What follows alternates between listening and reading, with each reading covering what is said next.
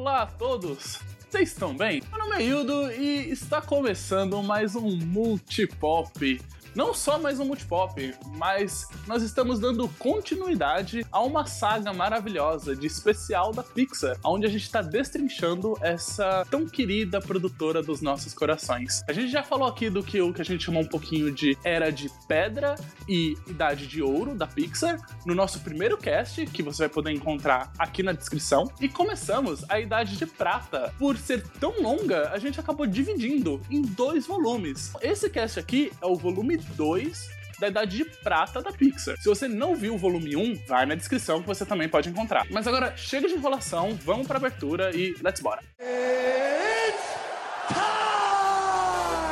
Get over here! I love you. I know. I am the danger.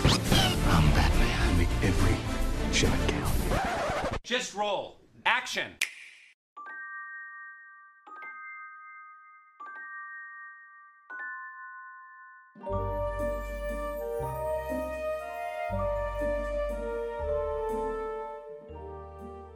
Para falar de Pixar, eu jamais poderia estar sozinho. Afinal de contas, Pixar é amizade, Pixar é galera, Pixar é gente boa junto. Então eu chamei aqui um grupo de amigos para poder debater um pouquinho sobre essa produtora maravilhosa. Eu estou aqui com o Marcelo. E aí, pessoal, tudo bem? Como é que vocês estão? Cara, Pixar é Pixar, ó. Pixar é tudo isso que você falou, inclusive Pixar é choradeira.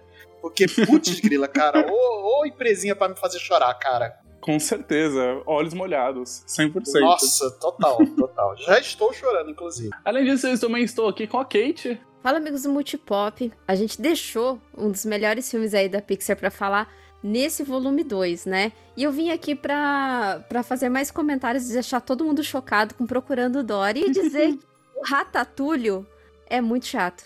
É isso. Ratatulho! Mas não gostei do que você falou, não. Isso foi ofensivo. Foi ofensivo. e para finalizar aqui, eu estou com ele, o Marcel. E aí, pessoal, tudo bem? Eu só queria destacar a importância da Pixar aqui, porque graças a ela a gente consegue ter uma piada maravilhosa em tudo, em todo lugar, ao mesmo tempo, envolvendo Ratatouille. É só isso que eu queria dizer. Perfeita! Puta que pariu! Meu Deus do céu, esse filme é maravilhoso, inclusive. E meu querido ouvinte, você que está aqui, né, e vai começar essa mais uma jornada com a gente no mundo dos podcasts, no mundo da Pixar, você já sabe, né? Antes de tudo, a gente convida você a ir lá no nosso Instagram, no multipop.podcast, ou no nosso Twitter, multipoppodcast, tudo junto, e nos dar um pouquinho de amor, um pouquinho de carinho, dar aquela seguida, dar aquele like. E, é claro, se você quiser mais carinho, mais like, mais coisinhas, é, mais coisinhas caóticas, você também pode encontrar a gente na Twitch, não é mesmo, Marcelo? Exatamente, meu querido Wildo. Então, nós estamos na Twitch toda segunda, quarta e sexta, fazendo lives especiais com alguns jogos muito bacanas, né? E você pode encontrar a gente lá no nosso canal da Twitch, que é Multipop Underline na TV. É só procurar a gente lá. E toda segunda, quarta e sexta temos uma live especialíssima para vocês.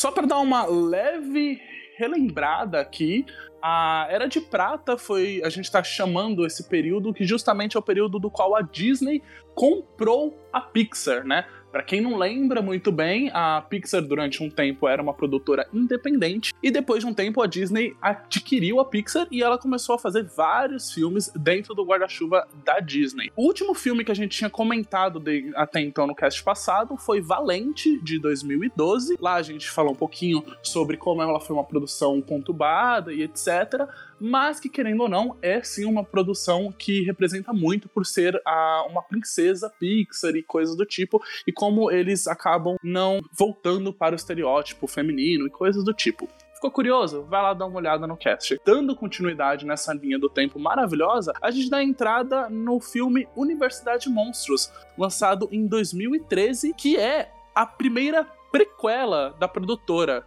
E conta a história antes de Monstros S.A. Vocês chegaram a assistir esse filme? O que vocês acham dele exatamente? Eu assisti no cinema. Eu adoro o mundo de Monstros, S, é, de Monstros S.A., né? Por consequência, a Universidade de Monstros. Quando anunciaram que era uma história de, de origem, quando ia. Quando o Sully conhece o Mike, né? Eu fiquei empolgado, cara. Eu gosto muito desse mundo de monstros, né? E eu achei bem legal, cara, porque ele conta bem uma história. Parece ele faz uma adaptação de história é, é, de faculdade, bem daqueles filmes de adolescente na faculdade americana, né? Que é uma comédia pastelão e tudo mais. Quando você tem ali Billy Crystal, né? E tem o John Goodman como os personagens principais, você não tem como não fazer uma adaptação de comédia pastelona, né? Nesses, nesses filmes. Então, é. Eu achei bem legal, cara. Eu gosto bastante. Eu devo admitir que eu acho esse filme um bom filme, mas durante muito tempo eu me, preocupo, eu me pergunto se ele deveria ser uma prequela para Monstros S.A. Ele é um filme que se repete muito na televisão, não sei porquê, mas toda vez que eu assisto ele, eu fico pensando, poxa, ele tem uma história muito legal, conta uma coisa que eu gosto muito, que é essa de você não necessariamente chegar a um lugar, planejar tudo, planejar cada minuto, cada segundo,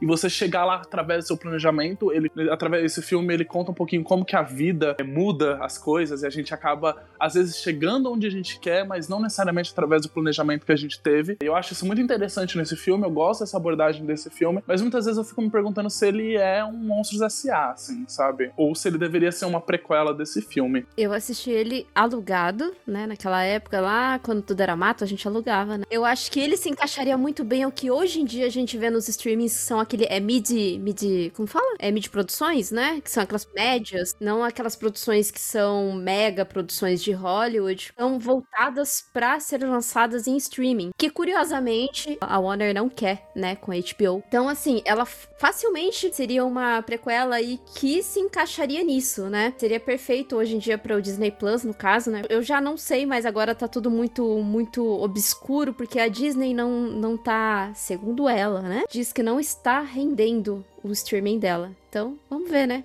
Ah, e outra Sim. coisa também, a Disney tirou todos os DVDs e Blu-rays, né? Você não Ah, encontra. mais. sempre, sim. Jogou tudo pro, pro Disney Plus, né? Pra poder você assinar o produto e você ter essa, esse acesso, né? Se algum dia acabar, a gente não tem mais isso, mas enfim. Infelizmente. Eu concordo muito com o que a Kate comentou de ele ser um filme meio mídia ali, de, de lançamento da, da Disney. Inclusive, é até curioso esse, ah, esse comentário da Kate, que a Disney depois deu sequência ao universo Monstros é, no Disney Plus, né? No Monstros no Trabalho, que é uma série animada dentro do Disney Plus. Essa série também é muito curiosa porque ela não é desenvolvida pela Pixar. Quem, tá, quem desenvolve ela é a- o estúdio de animação da Disney para a televisão. Uma coisa diferente, até então a Pixar não trabalhou com série animada. Essas coisas vão, vão dar, vai dar uma mudada por aí. A gente sabe que tem planejamentos para Pixar para trazer animações originais pro, pro Disney Plus. Animação, eu digo, serializada. Mas existe aí Monstros no Trabalho, fica aí a curiosidade. Quem quiser assistir, é uma animação que eu até gosto, assim. Eu acho que eles dão uma continuidade boa, assim, sabe? tá na segunda temporada, inclusive, né? Uhum, sim, a segunda temporada vem aí. Boa, é uma sériezinha boa. Eu particularmente nunca assisti, mas Universidade Monstro, assim como o Marcelo, também vi no cinema. Eu acho uma boa animação, cara, mas pra ser muito sincero, eu acho que falta um pouco da magia pixel nela, sabe? É uma coisa que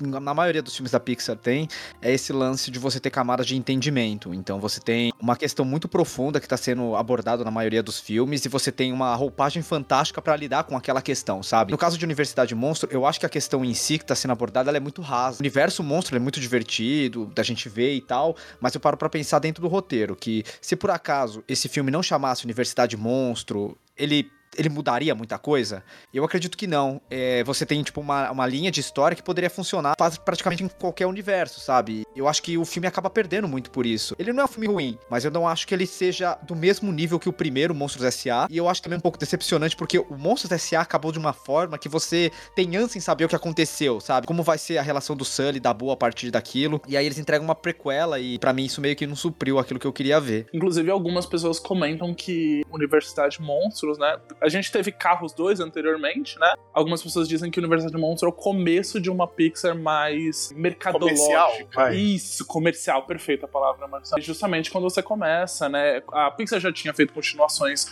no passado, mas uma prequela é muito uma coisa do tipo, vamos explorar um mercado que a gente já conhece, não uma IP que a gente já conhece. Eu acho que se eles tivessem uma história para contar que realmente fosse agregar para dentro do produto, como é o caso de Toy Story, por exemplo, aí é outra coisa, sabe? Mas eu não sinto isso de Universidade Monstro, entende? Isso não torna Universidade Monstro um filme ruim. Na minha mente, se torna um filme desnecessário, sabe? Poderia realmente, que nem a Kate falou, ser um filme para direto para streaming, não precisava ir pro cinema. Não, concordo muito com isso, cara. Concordo bastante. Apesar de eu realmente gostar bastante do filme, eu achar ele uma ótima comédia, mas se você tira o, por exemplo, o protagonista, os protagonistas, Mike e o Sully, né, ele poderia ser como é hoje o Monstros no Trabalho, né, que não foca necessariamente nesses personagens, apesar deles aparecerem de vez em quando nos episódios, que é um produto dentro do mundo de universidade de, dos monstros, sabe? Daquela, daquela, daquele mundo lá criado para monstros, né? Que eu acho um filme divertido, como eu falei, ele é um ótimo comédia pastelão, né? Ele faz essa, essa brincadeira com a comédia pastelão universitária, né? E tudo mais. É um bom filme, mas realmente não, não é nada daquilo que a gente tem da qualidade do primeiro, por exemplo. Dando continuidade aqui na linha do tempo Pixar, é, a próxima produção foi Divertidamente, lançado em 2015. É um filme que, por lidar com diretamente com questões psicológicas, os produtores consultaram inúmeros psicólogos, incluindo alguns da própria Universidade da Califórnia, que é conhecida por ser um celeiro ali de vários animadores da própria Pixar, e eles ajudaram a revisar a história, enfatizando os aspectos neuro, neuropsicológicos que as emoções humanas, como elas são espalhadas através do filme. O filme foi um sucesso de crítica e de público,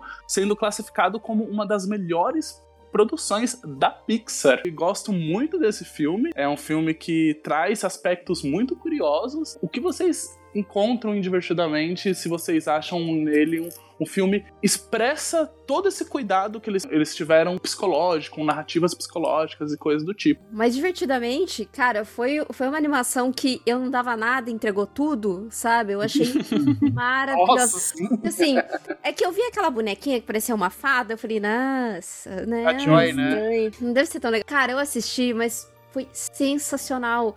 Porque a mensagem que, que a animação passa é que você não dá para você ser feliz o tempo todo. Você precisa ter a tristeza para você ter essa. dar valor à, sua felicidade aos pequenos momentos que você tem na sua vida, sabe? Então eu achei isso muito fantástico. Como a tristeza é representada ali, eu achei muito legal também, sabe? Que era tão bonitinho, emuzinho, né? Todo azulzinho e tal. Me lembra muito. Eu, eu não lembro se, na, se foi nessa época. Começou uma galera muito feliz, muito positividade, assim assim. Bem, que eu acho que assim, é legal ter, é legal ter, mas o tempo todo também, né? Pô, aí cansa. Pô, pra mim foi, foi maravilhoso. Eu adorei. É, até hoje, quando a minha mente, quando a minha cabeça não tá muito bem, eu fico imaginando meus divertidamente lá na cabeça, assim, tá brigando, gritando, o caos que Ai, fica. Que é, eu também acho um dos melhores filmes da Pixar até aqui. Na verdade, eu acho ele muito superior a muita coisa que tava sendo lançada na época. Eu, eu acho que nesse momento que a gente tá falando da, da história da Pixar como um todo, eu já não esperava que ia ser exatamente o que era desde o começo, sabe? Aquela é, produtora revolucionária. Eles já tinham dado umas tropeçadas, sabe? Quando o Divertidamente chegou, é, putz, mano, eu nem lembrava que era a mesma produtora que tinha lançado Carros 2, sabe? Realmente parecia aquela Pixar do começo, abordando assuntos completamente diferentes daquilo, tipo, trazendo emoções, sabe? Sinapses cerebrais, sabe? Como personagens principais. É uma parada, assim, muito diferente. Tão diferente quanto você colocar um idoso como protagonista, como eles fizeram em Up. Pra mim, voltou a ser aquela Pixar corajosa, que trabalha com aspectos muito mais profundos, muito mais adultos, sem perder o divertimento, principalmente em relação às crianças, né? Até hoje, cara, me parte o coração quando eu lembro daquela cena do amigo imaginário, aquilo é uma sacanagem Nossa, sem bimbo, tamanho, bimbo. sabe? Eu fiquei mal, mas é isso. É, eu acho que boas histórias precisam ter, tipo, altos e baixos, e divertidamente é corajosa pra caramba, de um jeito que fazia muito tempo que eu não sentia que a Pixar tava sendo. Então, para mim, isso foi, tipo, retorno, sabe? Eu acho que divertidamente, é, eu acho que eu não tenho muito o que eu possa acrescentar do que já não foi falado, mas eu acho que além do, da mensagem sobre as emoções, eu acho que ela passa uma mensagem muito bonita sobre o equilíbrio do, da sua saúde mental, né? Você com uma mente pelo menos minimamente equilibrada, você consegue ter uma vida. Você consegue levar a vida, sabe? Não vou dizer que você leva uma vida plena ou que você leva uma vida inteiramente satisfatória, nem nada disso, mas você mantendo o equilíbrio, você consegue ir em frente sabe? Consegue batalhar, consegue superar, você consegue comemorar, né? Você consegue passar por cima da raiva, enfim, né? E consegue superar seus medos. A mensagem ali que esse filme pode dar é isso, é o equilíbrio da saúde mental, né? É, foi muito à frente do seu tempo, porque hoje a gente fala muito sobre saúde mental, sobre psicológico, né, e tudo mais. E coisa que na época, e você vê que é 2015, não é tanto tempo atrás. Na época não se falava tanto, não se dava tanta importância. Se fala, ainda se fala que é muito psicológico, é frescura, que nada que um tapa na cara não possa resolver, que você guiça, enfim, né? Essas baboseiras que, que, que um monte de, de coach fala por aí. Não só coach, mas outros imbecis falam por aí, mas acho que divertidamente foi muito à frente do seu tempo ao falar sobre psicológico, né? E principalmente o psicológico das crianças, cara, da, dos adolescentes adolescente quase não se debate, né? A gente fala muito por conta da pandemia, por conta de trabalho, por conta de pressões, enfim, mas não se fala do psicológico dos adolescentes, cara, que e das crianças, que precisa também ser visto, cara. Quanto mais cedo você dá atenção a isso, menos traumas e menos problemas, uh, talvez, né, a pessoa desenvolva no futuro, né? E, além de tudo, só acrescentando meus dois centavos aqui, eu acho que divertidamente também traz consigo uma questão de apresentar a animação, o valor e a riqueza que ela pode ter, assim, sabe? Infelizmente, muitas pessoas olham para a animação como uma forma de, de, mídia inferior, ou então como uma forma de mídia muito infantil. É muito comum você ver pessoas entendendo a animação como infantil. Acho que divertidamente ele entrega daqueles casos maravilhosos aonde você tem uma grande produção que não está subestimando o seu público e que sim está conversando com crianças, mas também está conversando com adultos, também está conversando com senhores, com senhoras, está conversando com todo mundo, porque esse é o poder que a animação tem. Ela tem o poder de transcender qualquer idade e de contar histórias magníficas e incríveis, assim. Eu acho que divertidamente tá nesse patamar também. Curioso também tá falando sobre isso, porque no mesmo ano a gente recebeu um outro filme da Pixar, até o momento não tinha precedentes antes, a gente recebeu o filme O Bom Dinossauro. Pauta, eu deixei escrito que ele é Rei Leão com dinossauros e seguimos, seguimos cast, acho. Eu vi uma vez esse filme para nunca mais, eu não achei tão legal assim, eu não acho um filme... Ele é um filme bem ok, assim, sabe? Sim. Um... Eu é. não acho esse filme tão divertido assim, sabe? Ele passou por um inferno de produção, esse filme, filme, ele teve diversos problemas dentro de si, ele foi adiado, remontado, reescalado, e eu acho que isso transparece um pouquinho nele, assim, conforme você assiste, principalmente porque ele é realmente ele. Eu conheço pouquíssimas pessoas que lembram de Rei Leão, de Rei Leão, que lembram. de, que lembram de um bom falando dinossauro. Do, é, se estiver falando do Rei Leão do John Favreau, realmente. É, é. Conheço poucas pessoas que lembram de Bom Dinossauro com carinho. Cara, eu gosto muito desse filme, para ser muito sincero. Nossa, nossa, olha aí, ó, o primeiro. Olha aí, ó. O primeiro, achamos um. Eu assisti ele no cinema também. É, eu acho que ele tem realmente muitos problemas. Ele tem uns problemas de roteiro. É, o inferno de produção fica nítido na construção da narrativa, mas eu não acho ele um filme ruim. Talvez o fato de eu gostar muito de dinossauro, Jurassic Park e tal, contribua com o meu veredito, mas eu acho ele um filme excelente, sabe? Eu gosto bastante dele. Eu não acho que ele tá no nível de Divertidamente, de Wally, longe disso, sabe? Mas para mim, ele é melhor do que, por exemplo, A Universidade Monstro. Eu, eu acho ele um filme mais consistente, mais corajoso, sabe? Entendo o que o pessoal fala e realmente ele não é tão memorável assim como, por exemplo, alguns, alguns filmes da Pixar que eles exploram um cenário que até então ninguém tinha cogitado, porque filmes com protagonistas dinossauros é uma coisa muito comum, na década de 90 tinha vários, sabe? Mas ainda assim eu acho ele um filme bem legal, cara. Eu acho que ele, ele é um filme que espelha a Pixar, apesar de que, novamente, parafraseando a Cage lá de trás, eu acho que se fosse feito hoje em dia, provavelmente ele ia direto pra streaming. Eu também vi no cinema, não gostei tanto, desculpa, Michael Crichton. Eu sei que eu sou a garota dinossauro, adoro dinossauros. Desculpa aí, Michael, não, não deu, essa não rolou. assim, acho que, que o que mais me motivou a assistir mesmo, a ter interesse de assistir, é que eu gosto demais de dinossauros. Muito embora o filme dele não conta tanto nessa parte histórica, não, é mais uma narrativa mesmo, a parte histórica é mais o cenário passa, né? Então acaba que, que caindo mesmo nessa coisa de o Rei Leão dos dinossauros, né? Filme que dá pra você pôr ali, deixar e, e boa. Não, não é tão incrível, mas também não é tão péssimo. Parecendo agora bem o tiozão, assim, aquele tiozão do churrasco, eu vou dizer uma frase que é: A garotada vai gostar. sabe? Tipo, eu acho que se você colocar pra uma criançada, assim, assistir, eu acho que é, ele é colorido, ele. Os dinossauros têm um design interessante. Até porque Pixar, né? Pelo amor de Deus, se em 2015 ela estivesse falhando em design, aí a gente estaria com um problema grande nas mãos. Então acho que nesse ponto o filme cumpre o período, apesar de ser realmente um pouco frustrante, principalmente pela premissa de você ter ali que, o que seriam dos dinossauros se eles nunca fossem extintos. E na verdade o filme nunca meio que aborda isso, né? Na, na era ali, tipo. É, campo, né? é, sabe, não, não tem diferença de um Busca do Vale Encantado, é isso? Ah, Isso. Sim, Isso, nossa, isso. esse filme é Maravilhoso. Fantástico. Falar mal, ficou Nossa. puta. Então, eu, eu ia falar justamente isso. Eu acho que em Busca do Vale Encantado faz o trabalho muito mais bem feito do que o. Ah, bom, o... ah, bom. que Tá isso, gente? a Meu editora não vai te botar mais.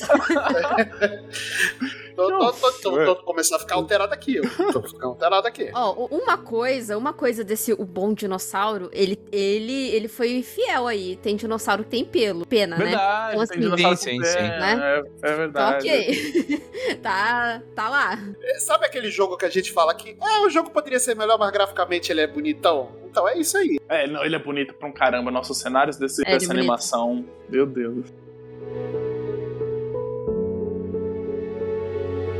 Bem, continuando em falar em coisas bonitas aqui, a gente segue pra 2016 Procurando Dory, a sequência do aclamado Procurando Nemo, que é a terceira continuação direta do estúdio, e ele recebeu críticas gerais positivas. E agora, meus caros, é a hora que a Kate brilha e ela fala alguma coisa sobre, sei lá, peixes palhaços serem, na verdade, assassinos secretos da KGB. Olha, olha, te falar que, Duvido que nada não, hein? matar. Os peixes, eles podem matar por território. Inclusive, ó, mais, mais, uma coisa aí do fundo do mar. Os peixes palhaços, eles vivem em casais. Se você colocar outro peixe palhaço, o macho vai matar. O peixe palhaço que você introduzir ali perto, Louco. é, ele mata, porque eles vivem em casais. Então eles não. Eita, é, então é como tem se fosse tipo uma briga de território mesmo. Tem tipo ali um, um, um Thunderdome, né? Dois homens entram, um homem sai. É tipo isso?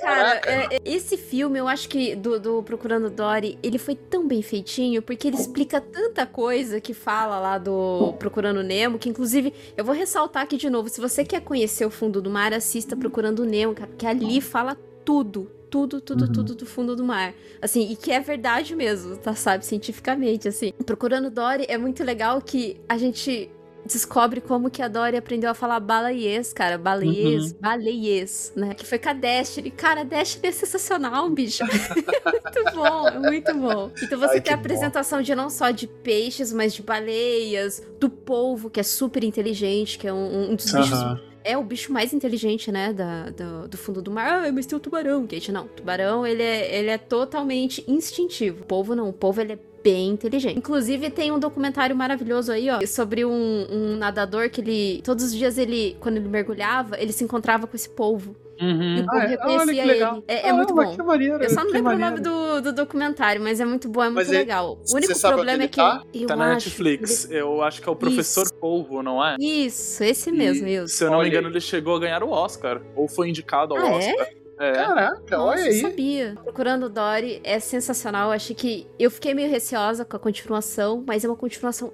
excelente. Que, Aham. inclusive, eu acho até interessante o pessoal do aquarismo, né? Que tá iniciando o aquarismo, quando eles vão numa loja, eles falam: Ah, eu quero a Dory. Não fala o nome do peixe, né? Mas pra você ouvinte, curte o multipop aí, eu vou te falar, é peixe cirurgião. Olha. Olha, eu, eu, eu, eu ia morrer sem saber qual é o nome do peixe da Caraca, é o doutor, é, é peixe doutor, olha aí, ó. É. Temos o peixe palhaço, temos o peixe doutor. E até então, eu não, eu não me recordo, mas até então, uns anos atrás, aí, ele não se reproduzia em cativeiro. então, Ah, reflita. olha aí, caramba. Você um tem peixe esse peixe quente? por coleta. Oi? Você tem esse peixe quente? Não, porque ele precisa aquário de 200 litros. Ah, entendi. É, Mas se cresce tivesse, você ia bastante. chamar. Se tivesse, ia chamar ela de Meredith, né? For fêmeas, Ó. for macho, ia chamar de house? Muito bom. Ó, gente, várias referências aí. Gostei, gostei. Olha aí, olha aí. Mas é, esses peixes que não se reproduzem em cativeiro, eu tenho dó, porque tem que ser por coleta, sabe? Então. Ah, entendi. Eu acho meio triste. E peixes por coleta, eles não comem ração. Você tem que comprar artêmia, comprar é, ração viva pra dar, né? Então. Ah, entendi, Ração viva não, entendi. né? Outros bichinhos pra dar. Sim, sim, sim. A menos que seu Entendi, aquário tenha uma microvida muito rica, sabe? Então, é, Ah, mas fica aí, aí. também é um custo. É muito custoso ter um desse também, né? É, pra você manter um peixe desse é custoso sim, mas ele não é um peixe, Entendi. entre aspas, caro. Existem peixes que já estão proibidos, proibido coleta, e Ah. daí como ele tá proibido coleta, ele é mais caro, sabe? Entendi, entendi. Falei, eu falei que a gente ter várias informações aqui sobre. Caraca. Mas, desculpa desvirtuar o assunto, gente. Mas um dia a gente faz um cast sobre aquarismo, aí... aí Caraca, nossa, vai conversa. aquário selvagem. né? Aquário selvagem, com Kate Smith. Caraca, olha aí. Já temos aí o- a vinheta. Eu- acho legal, mas eu tô com medo depois dessa, dessa mania pegar e sobrar pra mim fazer uma versão do trato feito no multipop. Eu não gosto nada disso, cara. Meu Deus do. Trato feito, olha. Cara, é muito bom, viu? É legal, hein? é Gosto bom, desse. Não, É beleza, também. mas não tem que estar no Story É legal. Channel, né? Nossa, é mesmo, cara. Meu, é o verdade. Story Channel seria um canal de história. Só tem duas coisas lá: trato feito e alienígenas do passado. Eu fico puto, mano. Ah, e um negócio de moto que tem lá, de montagem de moto Nossa, também. Pode crer, é verdade, Marcelo. Faz tanto tempo que eu não assisto History, porque realmente não tem nada de história. Tem nada de história. Nada, né? O filme, ele, conversando sobre o povo, que a Kate estava falando e tal, ele trouxe tecnologias é, até então não vistas por conta de que eles precisavam trabalhar a movimentação do povo muito específica, né? Porque ele tem todos os tentáculos lá e pesos e coisas do tipo. Então, o filme trouxe também essa novidade aí pro mundo das animações. Eu preciso dizer que assim, ele não é minha continuação favorita da Pixar e que eu acho ele meio. É, mas eu vou ficar meio quieto porque senão a Ka- a Kate vai colocar um peixe palhaço pra me assombrar. Fiquei triste com essa. Mas e você, Marcelo? O que, você acha de Procurando Foi Dory? ofensivo. Não foi, imagina. Cara, procurando Dory, eu, vi- eu confesso que eu não vi ele no cinema. Eu vi ele alguns anos depois. Mas eu acho uma boa continuação, cara. Eu acho que eu não tenho muito que eu possa adicionar. Porque assim, a Kate gosta muito de, de, de Procurando Dory. Com medo dela botar um peixe palhaço atrás de mim. Mas aí eu, vou ficar estigmatizada, hein? É um filme, cara, eu acho um filme bem ok. Não, realmente não é minha continuação favorita. Ele, obviamente, ele é melhor do que algumas porcarias que, que a, a Pixar lançou, né, du- durante esse tempo todo. Cara, ele tá muito acima da média, assim, né, de muitas coisas que lançaram. Em comparação com o primeiro, eu acho que ele impactou bem menos, sabe?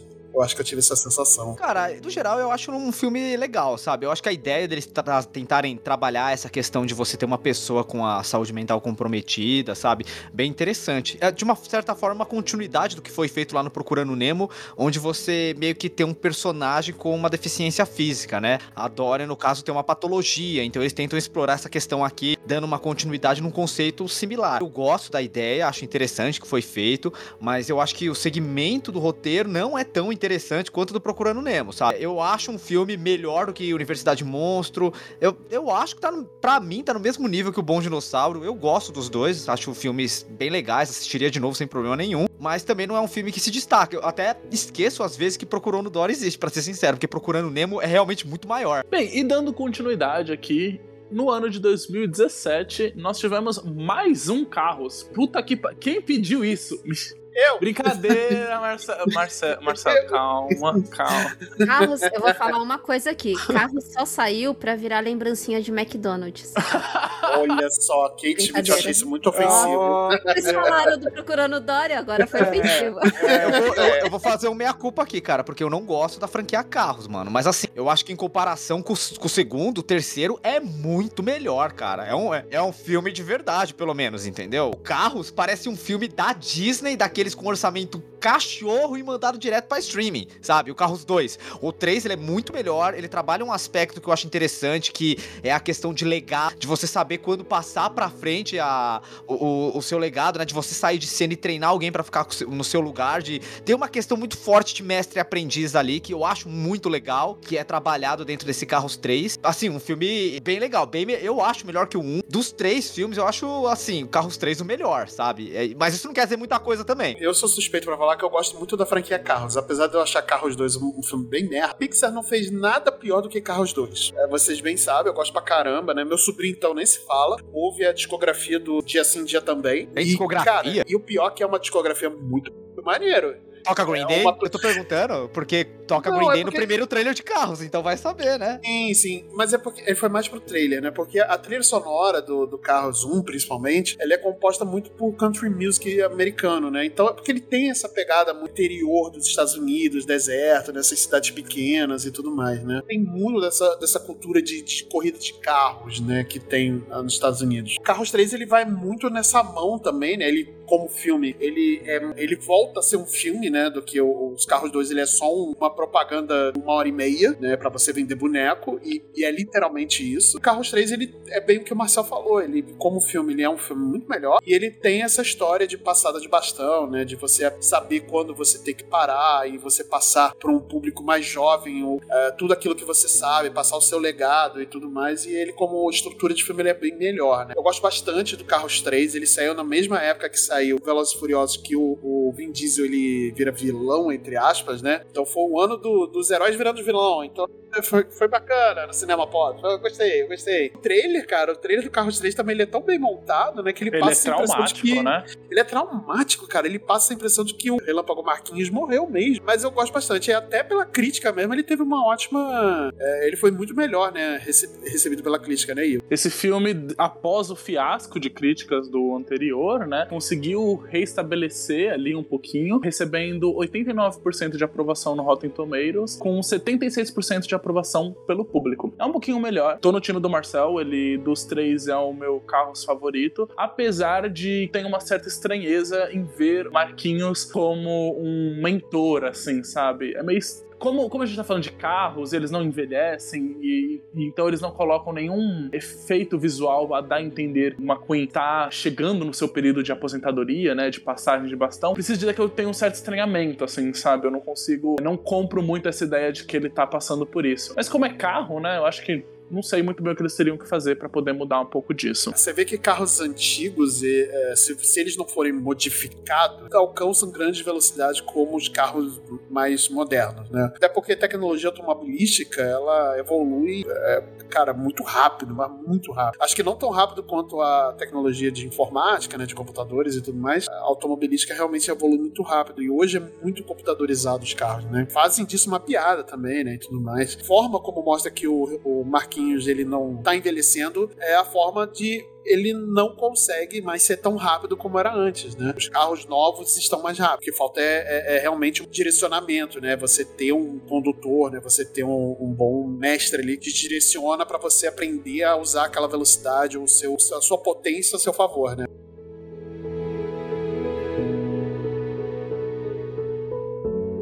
E ainda em 2017, né, nós recebemos um outro filme da Pixar. Chegou a vez de falar de Viva, a Vida é uma Festa, dirigida pelo novato Matthew Edrick. Foi o primeiro filme da história do cinema com uma bilheteria de nove dígitos a contar com um elenco completamente de atores latinos. É a quinta produção de maior bilheteria da Pixar e recebeu indicações ao Globo de Ouro, ao British Academy Films e ao Oscar, aonde venceu nas duas categorias que concorreu: o melhor canção original por Remember Me e melhor filme de animação. Também ganhou na categoria Fazer o Marcelo Chorar para um Caralho em 2022. Eu vi esse filme horas antes da gente gravar. É a primeira vez que eu vejo esse filme. Vou ter que fazer uma ratificação aqui sobre a lista de melhores filmes da Pixar pra mim, porque eu acho que Viva tá mais no topo, tá em primeiro lugar do que Up. Ele começa muito particular, né? De, de uma forma não tão Pixar assim, né? No meio do filme ele tem muita magia Pixar e eu gosto bastante disso, né? Quando eles misturam essas coisas. O que, me pegou mais é sobre o esquecimento. Meu pai tem Alzheimer, né? Então ele já tá bem velhinho, né? Meu pai já é bem velhinho, ele tem Alzheimer. E é uma coisa que eu tenho muito medo, só por desenvolver um, um problema parecido, mas eu tenho medo do esquecimento. Quando chegou essa parte do filme que fala sobre o esquecimento, né? Que as pessoas, que os mortos eles vão embora de vez, né? Me tocou muito. Sabe? Quando aquele amigo. que eles vão pegar o violão, né? Esqueci o nome. Sim, sim, é Ele- o amigo do, do- Depois a gente descobre que ele é o avô do Miguel, isso, né? Isso, é, exatamente, exatamente. Com o amigo dele desaparece porque ele foi esquecido, sabe? Ninguém mais lembra dele. E a música tema do filme é Remember Me. Isso me pegou, sabe? Crítico no filme, né? E me pegou bastante. Eu chorei muito com esse filme. Acho que talvez tenha sido o filme que eu mais tenha chorado na minha vida. E a primeira vez que eu vi foi agora, né? Eu não tinha visto esse filme na época, não tinha visto ele em, em outro momento nem nada. Que filme bonito, sabe? Que filme, além de ser um filme tecnicamente muito bonito, ele é um filme doce, sabe? Ele é um filme muito doce, ele é um filme que ele não é agressivo com nada. Ele conta uma história de uma forma tão tão lúdica e tão bonita. Tudo nesse filme parece que me pega, porque além do esquecimento, além do putz, eu preciso fazer aquilo que eu gosto e não aquilo que me mandam fazer, né? Que é outra coisa que eu também sempre convivi na minha vida. O cachorro do filme Dante. Minha cachorrinha Área é o Dante da vida real. Eu vi o Dante andando e latindo e correndo e brincando com a língua, 3 metros de língua para fora, e todo desajeitado, e eu vi a área, minha cachorrinha mais nova, né? Minha vira-latinha. Sim, esse filme realmente tá ali no, no auge, no, no panteão de um dos grandes filmes da Pixar, é, principalmente por, pelo seu roteiro muito sutil, muito delicado, conforme o Marcelo foi conversando. E eu acho que o triunfo dele tá justamente em trazer esses grandes temas, esses temas, nesse caso, literalmente maior do que a vida, de uma forma que a gente se sente ali, né, tão pertencente a ele. Eu assisti assim que saiu no, no streaming, que eu fiquei bem curiosa, né, eu gosto, principalmente assim, o legal da Pixar é que é uma coisa de retratar outras culturas. Viu isso em Viva, cultura mexicana e tal, que me chamou a atenção é essa questão. De uns cinco anos pra cá, eu tenho tentado assistir tudo, envolve é, conteúdos mais de minorias. É, sair um pouco dessa coisa hollywoodiana. Que me emocionou é a mesma coisa que emocionou o, o Marcelo, porque a minha tia, minha madrinha, teve Alzheimer. Aquele momento que o menino, né, ele vai falar com a abuela dele, né, a avó uhum. dele. Daí ele canta essa canção e, e, a avó, ela, ela faz aquela viradinha, assim, sabe? Acho que direção é tudo, né? Né, meus amigos? Uhum. Mas ela, ela faz aquela viradinha, assim, tipo. Manipulação lembrei. das emoções, cara. É, eu lembrei disso, eu lembro disso. E é muito legal, acho que essa troca do menino com a avó, porque assim, é como. Quando ele canta essa canção, é como se ele falasse: pode não lembrar, mas eu lembro. Eu tô aqui ainda. Eu não tô mais nas suas lembranças, mas eu tô aqui para você. Então eu acho isso muito, assim, muito emocionante. Principalmente quando você tem um caso parecido como o do Marcelo, como o meu na família, né? A questão da música, toda aquela coisa da música mexicana que ela é muito envolvente também, né? Então, pô, pra mim, Viva é um dos melhores, assim filmes da Pixar atualmente. Peguei, mas demorei muito para assistir. Esse filme é complicado para mim também, né? Porque, tipo, eu moro com a minha avó e essas paradas que contou a história com vó, para mim, é um pouco, assim, gatilho de pensar na mortalidade de uma pessoa que eu gosto tanto, né? Então eu demorei muito para ver. O filme é maravilhoso, apesar de que, na época, quando saiu, me causou um certo estranhamento, porque pouco tempo antes tinha saído um, uma, um filme de animação que remetia muito à cultura mexicana, que é o Book of Life, né? A Festa no Céu. E quando saiu Viva, eu pensei que, tipo, era uma continuação de A Festa no Céu, sabe? Porque a pegada, assim, a ideia de você trabalhar essa questão da, do outro lado da vida com essa estética meio Dia de los Muertos do México, sabe? É, é, muito parecido com o que as duas animações fazem, né? E Festa no Céu veio antes, se eu não me engano, é de 2014, pelo estúdio da 20th Century Fox. Hoje em dia tá na Disney Plus junto com Viva também, né? Porque agora é tudo Disney, cara. Na época eu achei curioso porque é um tema que eu gosto, né? A estética eu gosto bastante.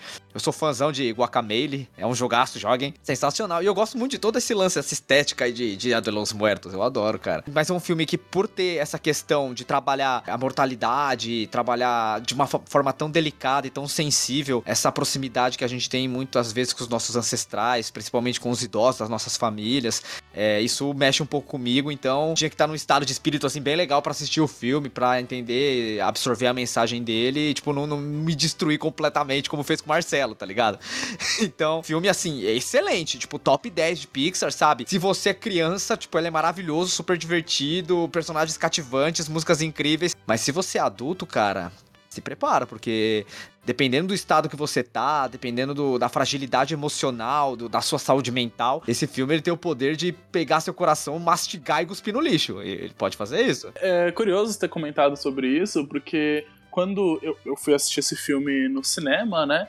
E justamente assim que acontece a grande cena da Boela com o Miguel, do meu lado, literalmente do meu lado, tava sentado uma menininha e o que eu imaginava que era o seu avô, né? O senhor tava chorando muito, muito, muito, muito com a cena e a menininha virou para ele falando tipo assim: "Vovô, não chora não, é só um filme". Parece ridículo isso que eu tô falando, parece que é uma montagem, parece que alguém é, foi lá e colocou isso, que isso jamais aconteceria na vida real. Quando isso aconteceu, me bateu tanto e ali sim eu comecei a, a chorar com o filme e eu sou muito difícil para chorar com filmes, traz um pouquinho disso que o Marcelo estava comentando de vivência muito incrível para crianças, para poder mostrar esse mundo colorido, maravilhoso.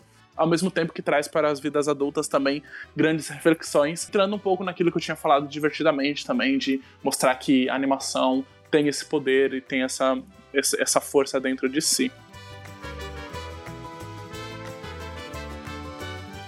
chegamos em 2018 com Os Incríveis 2, que é uma das sequências que foi uma das sequências mais solicitadas pelos fãs da Pixar, afinal de contas, depois daquele final com um gancho gigantesco. O filme arrecadou mais de 128 milhões de dólares na sua semana de estreia, quebrou recordes de animação durante o período. Ele chegou a arrecadar mais de 1,2 bilhões de dólares no mundo inteiro, se tornando a quarta maior bilheteria do ano de 2018. Um ano que foi bem atribuído aí, viu? É o quarto maior filme de animação da Disney, atingir a marca de um bilhão de dólares. E o filme também teve as suas polêmicas. Originalmente ele era programado para ser lançado nos cinemas no dia 21 de junho de 2019 e o longa foi adiantado para 15 de junho de 2018. E muitos apontam que a decisão criou um ambiente de estresse na produção, o famigerado crunch, né? Que quem curte aí videogames conhece muito bem. Os Incríveis 2 é essa animação assim que era muito pedida, né, geral, como comentei antigamente, justamente por conta que o primeiro filme tinha um, um, gancho maravilhoso. E agora eu quero ouvir de vocês, meus queridos. O que vocês acham de Os Incríveis 2? Eu sou fã de super-herói, né? O conceito, o gênero, leitor de Marvel, DC e tal. Os Incríveis, o primeiro, um filme bem legal. Mas eu, eu acho traz ideias interessantes, principalmente na questão de representação feminina com a mulher elástica. Eu gosto de ela ser praticamente a protagonista do segundo filme. Acho isso muito interessante. Mas eu não acho que o roteiro é assim tão inspirado a ponto de, de ser exatamente a a sequência que todo mundo queria, sabe? Não é um dos meus filmes de super-herói favorito. Eu, eu, eu, acho que a Pixar se dá muito melhor quando ela trabalha com, com gêneros e protagonistas completamente improváveis que outras produtoras não pensariam. Eu acho Os Incríveis 2 um filme legal, primeiro também, mas também não acho, meu Deus, que incrível, que absurdo, dentro do panteão de coisas maravilhosas que eles têm. É muito melhor do que, tipo, a maioria das continuações que eles fazem. Tipo, sei lá, acho que pra mim Incríveis 2 só perde em Toy Story em questão de, de continuação, sabe? Mas ainda assim, eu acho que eles têm coisas melhores no catálogo. Eu acho que a Pixar, ela deveria realmente se focar em propriedades intelectuais completamente novas, sabe? Porque é onde eles brilham mais. Eu fiquei muito surpresa que Os Incríveis 2 saiu depois de Viva. eu não lembrava disso, gente. Mas eu assisti Os Incríveis 2 é, com as minhas sobrinhas. Cara, o que o Marcel falou é algo muito, muito verdade mesmo, sabe? Por eu ter assistido com as minhas sobrinhas, eu acho muito legal quando elas veem essa representatividade, coisa que eu não via na minha infância, sabe? Se via era uma coisa pouca, né? Era aquele papel sempre de coadjuvante. Finalmente, né, a, a princesa desceu da torre. Então eu acho isso muito legal. Eu fiquei hypada porque eu achei como o primeiro acaba com o nenenzinho lá tendo poder. Aí eu fiquei curiosa, sabe? Então, ah, legal. E também porque os heróis são gente como a gente, né? Eles têm as rotinas deles, né? Então não, não vive naquele mundo totalmente tástico, né? Eles, eles têm a, a vidinha deles lá. Então eu, acho, eu achei isso interessante, na real. Dar um contexto aí sobre. Já que o o Wildo falou que para quem conhece videogame sabe o que é crunch. Se você ouvinte não sabe o que é crunch, é quando você tem. Você tá sobrecarregado no seu trabalho e o seu trabalho quer que você termine aquilo de qualquer maneira, né? Te pagando hora extra ou te pagando uma pizza no final da noite. Então, assim. Geralmente o, é a segunda opção. Né? Geralmente segunda opção. Muito bem colocado, Marcelo. E por que, que se chama crunch? Crunch é porque é aquele barulhinho quando você aperta algum cereal, sabe? Algum cereal, alguma coisa assim, vai seu trabalho justamente te apertando para você produzir, né? Porque quem produz, não é, na verdade? Quem produz é muito bem sucedido, é sucesso, cidadão de bem, é isso aí. Produz pro seu patrão levar a filha viajar nas Ilhas Maldivas no final do ano. Enfim, é isso, gente. Os Incríveis 2. Eu gosto muito dos Incríveis. Eu acho que o primeiro filme, para mim, ele é um dos melhores filmes de super-herói que eu considero da minha vida. Botando única e exclusivamente o gênero super-herói na discussão. Eu gosto muito dos Incríveis 1, eu gosto da forma como ele é trabalhado como uma família totalmente disfuncional e uma coisa realista. Não é aquela coisa Disney, né? Que tudo é bonito, tudo é florido, os animais é, vêm vem te vestir de manhã e é isso. É uma coisa muito mais realista, né? De uma família real, disfuncional, com filhos com problemas adolescentes, né? Um pai, o chefe de família, né? Eu odeio essa palavra, mas o, como foi colocado ali, insatisfeito com a sua vida profissional, né? E tudo mais, apesar dele amar muito a esposa, amar muito a família, né? E tal. E aí ele encontra alguma coisa que faz ele um novo propósito de vida, né? Que é ser herói, né? Que é esse trabalho extra da vida e tal. É uma grande analogia, né? Isso. Os Incríveis 2, ele. E eu concordo muito com o Marcel quando ele fala que o roteiro ele é muito quem do que ele poderia ser, mas que ele dá muito destaque pra mulher, pra mulher elástico, né? E eu, acho, eu achei isso fantástico, essa parte do roteiro de você dar mais, é, é, mais tempo de tela pra mulher, principalmente pra mulher elástico, porque ela é uma pessoa muito inteligente, ela vira ali uma detetive de fato, né? E tudo mais. Cara, eu achei fantástico, né? Continua como uma família super disfuncional, apesar de estarem um pouco mais unidos né, e tudo mais, eles não se ajustam, né, totalmente. Tinha tudo para dar um filmaço, para ser um filmaço, e era uma sequência que eu queria muito que acontecesse, mas ele realmente ficou muito aquém do que ele poderia ser e do que ele é Incríveis 1. Bastante no Incríveis 2. Eu acho que fica muito na cara quando você, conforme a gente conversou aqui sobre o filme, como ele passou por um processo de crunch, assim, né? Como ele passou por um processo de aceleração. Isso fica bem explícito, né?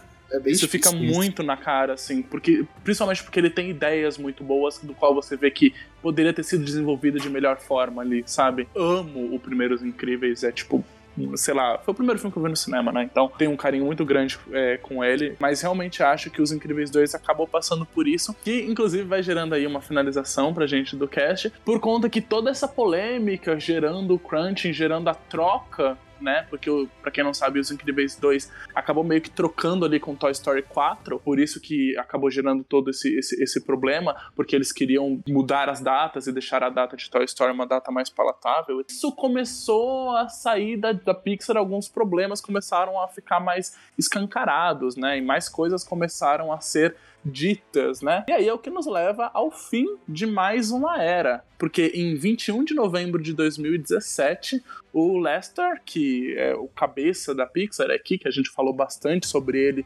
nos primeiros dois casts aqui falando sobre a história da Pixar, ele disse que estava, primeiro de tudo, tirando uma licença de seis meses após é, reconhecer que o que chamou de erros em seu comportamento com funcionários em um memorando para a equipe, que de acordo com o Hollywood Reporter e o The Washington Post, Lester tinha um histórico de má conduta sexual em relação aos funcionários. E em 8 de junho de 2018 foi anunciado que o Lester deixaria a Disney Animation e a Pixar no final do ano, que assumiria um papel de consultoria até então. Doctor foi anunciado como o substituto do Lester e como diretor da Pixar em 19 de junho de 2018. E em 23 de outubro de 2018 foi anunciado também que o Catmull que também foi uma das grandes figuras fundadoras da Pixar, que a gente falou lá também muito sobre ele, principalmente no primeiro cast da Pixar. Ele também anunciou que se aposentaria e ele permaneceu ali como consultor até em 2019, mais ou menos. Sendo assim, nenhum dos três fundadores originais já tinham mais ligação com o estúdio. E assim a gente termina aí uma grande era com uma grande polêmica, né? Infelizmente, o Lester entrou em todas essas acusações de abusos, má condutas sexuais, de, de, de, abuso de poder e coisas do tipo. Principalmente para mim é muito triste ouvir isso, porque eu fui muito fã do que o Lester estabeleceu durante muito tempo. Acontece que é inegável que sim, ele é uma figura, tem sua importância dentro do mundo de anima, da, da animação e dentro de Hollywood como um todo, né? Afinal de contas, membro fundador da Pixar, diretor de Toy Story, mas infelizmente passou por todo esse processo aí, né? E acabou se desligando da Pixar. E é justamente por isso que a gente chama que a gente está finalizando isso aqui como uma era de prata. Sobre a polêmica do Lester, é, vocês têm alguma coisa a acrescentar? O que, que vocês acharam sobre tudo isso? Não é legal conhecer os seus heróis, é isso mesmo?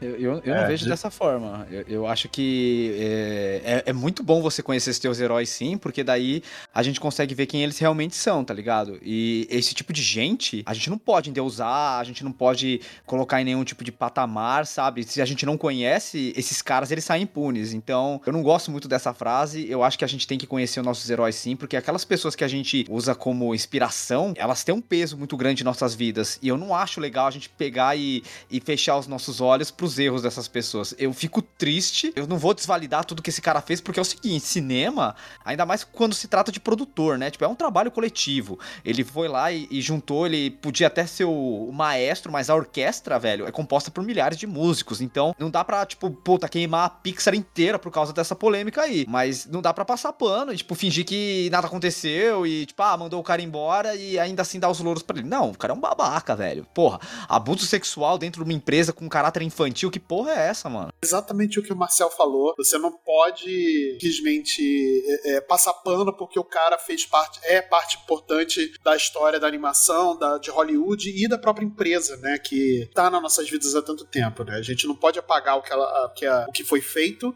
mas a gente hoje pode apontar o dedo e falar, cara, esse cara, apesar disso, ele foi um tremendo de um babaca, ele fez, ele fez coisas que não estão de acordo, que não deveria nunca ser feito, que nunca foram ok, né, serem feitas, a gente tem que sim apontar o dedo, cara, falar os erros e condenar o cara pelos erros que ele fez, sabe? A obra dele vai estar sempre aí, a gente nunca vai deixar de ver, ou talvez a gente não venha ter mais o afinco que a gente teria que ter, ou o carinho que a gente tinha por essas obras por conta da, da, desses problemas. A gente também não pode é, deixar de falar e cumprir com o nosso papel também de falar sobre esses problemas. É, e, e, tem erros e erros, né, cara? Uma coisa é você pegar e, tipo, Tem um tweet falando bosta, tipo, há 15 anos atrás, que nem era o caso de James Gunn, sabe?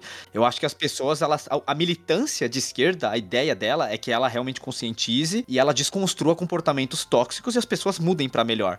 Então, eu acredito que dependendo do erro, é, dependendo da postura da pessoa frente à condenação daquele erro, tudo é passível de discussão, de conversa e de segunda chance. É, eu, como grande fã do Homem-Aranha, eu acredito que todo mundo merece uma segunda chance, né? Sem volta para casa falar disso. Você usar de um cargo de poder para ter um comportamento de conduta tóxica, de caráter sexual, cara, isso daí é muito complicado, sabe? Eu acho que isso não é o tipo de coisa que a gente pode pegar e fingir que não aconteceu e pedir desculpas resolve. Não, isso daí é uma parada que tem que servir de exemplo para não acontecer, porque infelizmente dentro de Hollywood, não só no mundo das animações, isso é uma parada que acontece frequentemente e tem que morrer. É, mas assim, não se preocupem porque o, o, o Lester já está sob a direção de um novo estúdio de animação. Ele tá. O Lester não, né? O, a Pixar. Não, não, o Lester. Ele agora trabalhando na Skydance, que inclusive. Puta, jura? Sim, ele é consultor uh, da Skydance, inclusive o Luck, nova animação exclusiva do Apple TV Plus.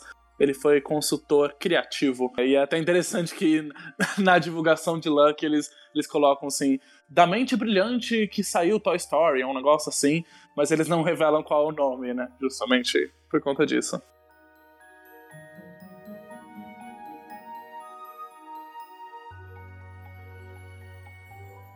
Mas é isso, meus queridos. Kate, você quer, gostaria de comentar alguma coisa sobre toda essa polêmica? Bom, sobre toda essa polêmica, eu acho que além disso, né, sobre abusos e assédios, eu acho que tá reacendendo aí tanto na, tanto foi no, nos videogames quanto tá sendo, quanto teve aquele movimento dos roteiristas em Hollywood, né, que reacendeu essa coisa de pensar na, nos direitos trabalhistas. Que, como a gente bem sabe, é, os Estados Unidos é bem problemático isso. No nosso atual Brasil aqui, está sendo é, totalmente desmontada, né? Todos os nossos direitos trabalhistas que tão duramente, né? Que foi uma luta muito dura pra gente chegar até onde a gente tá. Então eu acredito que agora tá se revelando bastante estúdios aí que trabalham em crunch. O último, a última polêmica aí foi da Marvel, né, com as CGs da, da arte que, que faz, né, todo o efeito. Tava trabalhando muito é, acima do. Não, não digo permitido, mas muito acima do que um ser humano aguenta, sabe? E a gente tem que também prestar atenção nisso. Óbvio que assédio é uma coisa que, para mim, é perpétuo imperdoável. Cara, eu, eu boicoto mesmo qualquer todo tipo de pessoa que produz algo e tem esse tipo de polêmica, né? Assim como também racismo